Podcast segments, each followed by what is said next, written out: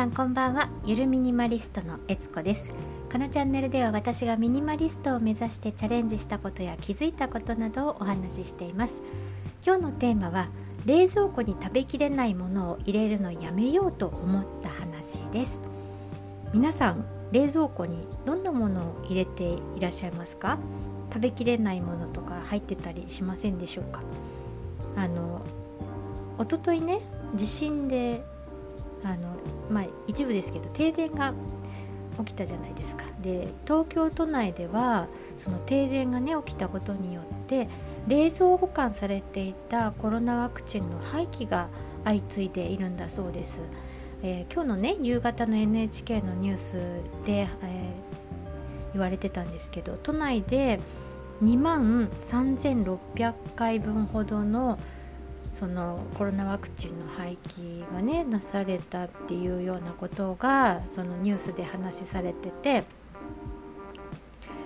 でねそれで思ったんですよ。廃棄といえば。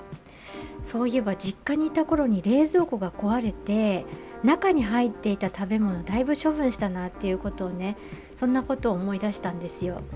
で今回の停電は、まあ、数時間で済んで済んだんでよかったんですけれどもこれが23日続いていたらどんなに食べ物を無駄にしていたんだろうなっていうことを思ったんですね。であの今私あの冷蔵庫にどんなものが入ってるかっていうとあの冷凍庫なんですけど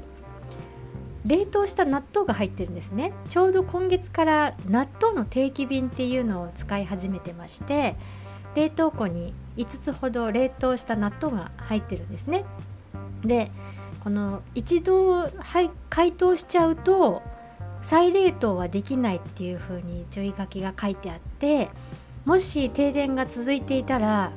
400g の納豆が全部ダメになっていたところだなっていうこと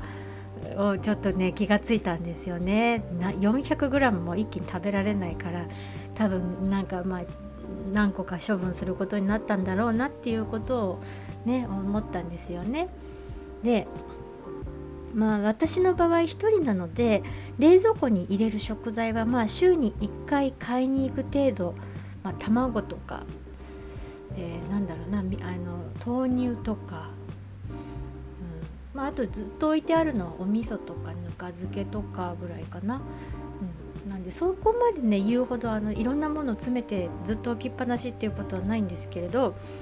大量に入れてはないんですけれど食べきれないものを入れないようにしようということをね今回その停電が起きたことによって思いました。あの実はねあの23週間前かな。なんかまあ使えるかなと思って小さいじゃがいもをね買ったんですよ。なんですけどなんかあんまりね食べようと思わなくて。でずっとね冷蔵庫に入れてあるんですよ。23週間。食べないで。で食べないのになんで買ったんだろうって思いまして。でまあもしねであの停電が続いていたら